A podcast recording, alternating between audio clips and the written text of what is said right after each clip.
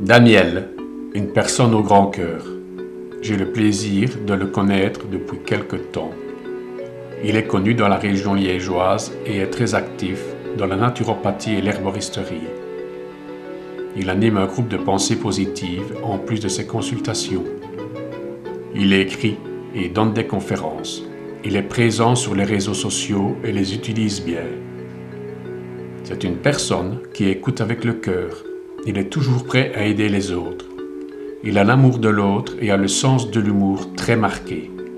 Il a lancé un commerce de produits bio et de compléments alimentaires dans une zone défavorisée de Serein. Et à force de travail, d'écoute et de connaissances, le magasin fonctionne bien. Il l'a remis à son ex-beau-fils. Il reste présent sur les lieux. Maintenant, écoutons-le. Voilà, bonjour Daniel. Oui, bonjour. Donc ici, je suis venu t'interviewer. Euh, J'aimerais bien savoir, en réalité, qu'est-ce qui t'a fait tenir toutes ces années? Euh, tu veux dire mes années de... de, de- De tu- tout.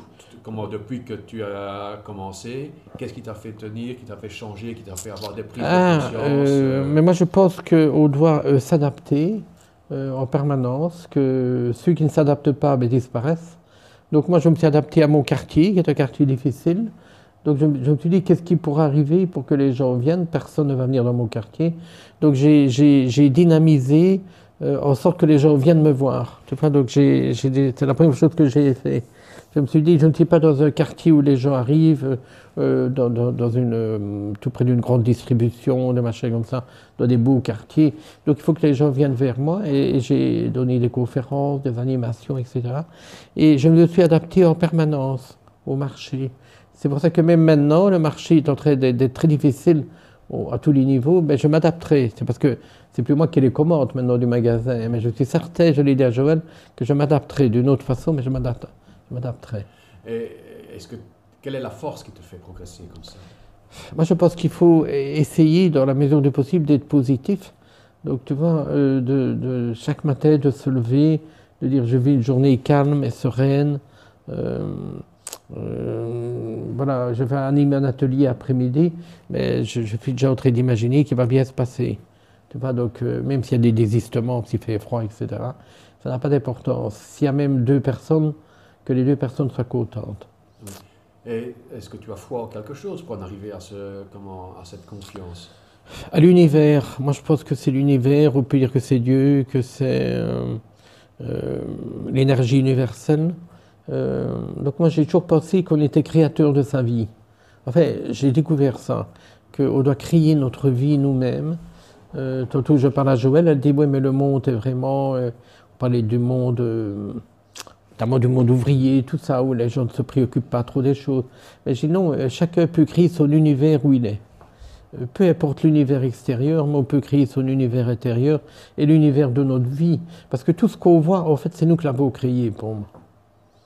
Donc tu es persuadé de ça Ah oui, oui, oui. Je suis foi, persuadé, ça. je suis persuadé qu'on est créateur de notre vie.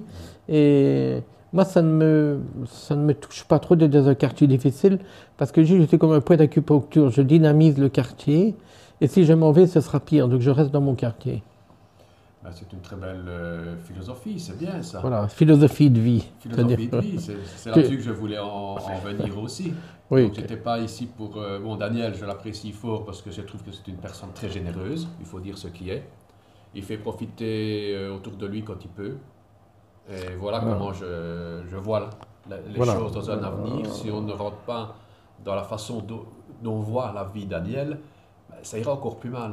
Voilà, il faut, il faut malgré les difficultés, on a tous des difficultés. Maintenant, on se demande même si on va pouvoir se chauffer, etc. Mais je pense que c'est qu'un moment où tout va changer de nouveau. Donc, euh, il y, y aura après des, des bonnes choses qui vont arriver. C'est des périodes difficiles, euh, mais ça va aller mieux, de mieux en mieux. T'en es persuadé Oui. Oui. Oui. Et ça va déjà de mieux en mieux, de toute façon. Ben oui. Donc toi, tu es un optimiste. Oui, je pense qu'il faut voir le beau côté des choses. Euh, On est du côté de la planète, on a une chose d'avoir à manger, d'avoir de la nourriture, du chauffage. On n'est pas en guerre depuis euh, 60 ans. Donc je dis, mon Dieu, c'est quand même merveilleux. Et quand je pense au Yémen, au- à l'Ukraine, enfin des choses comme ça, où, les États conduisent à des guerres, parce que ce n'est pas les gens qui sont responsables, les gens n'en peuvent absolument rien, c'est les États, c'est les hommes politiques qui conduisent à des aberrations. Donc, nous, on a encore cette chance-là d'être dans un pays calme, serein, heureux, euh, où il y a des difficultés, mais qui sont moindres que par exemple que l'Afrique, hein, où il y a la misère noire, etc. Et tu ne penses pas que les personnes doivent prendre aussi leur santé en main eux-mêmes? Ah, mais c'est primordial. La santé, euh, personne ne la donnera de l'extérieur. C'est nous-mêmes qui devons apprendre à gérer notre santé euh, et, faire des thérapies alternatives. Parce que bon, la médecine chimique est bien, mais elle a ses limites. Et puis elle est hyper toxique, donc il faut, euh, elle peut être utile à court terme, mais pas tout le temps en tout cas. Donc si moi j'ai des douleurs et que je me soigne avec des anti-inflammatoires, de la cortisone, ben dans un an j'ai de l'ostéoporose, euh, j'ai un affaiblissement des muscles, etc. J'ai peut-être mal d'estomac, mes rêves vont peut-être céder. Donc euh, qu'on prenne de la cortisone à court terme, c'est bien, merveilleux, mais pas à long terme. Donc ce sont des traitements à court terme, ça. Et alors là, les médecines naturelles peuvent prendre le relais.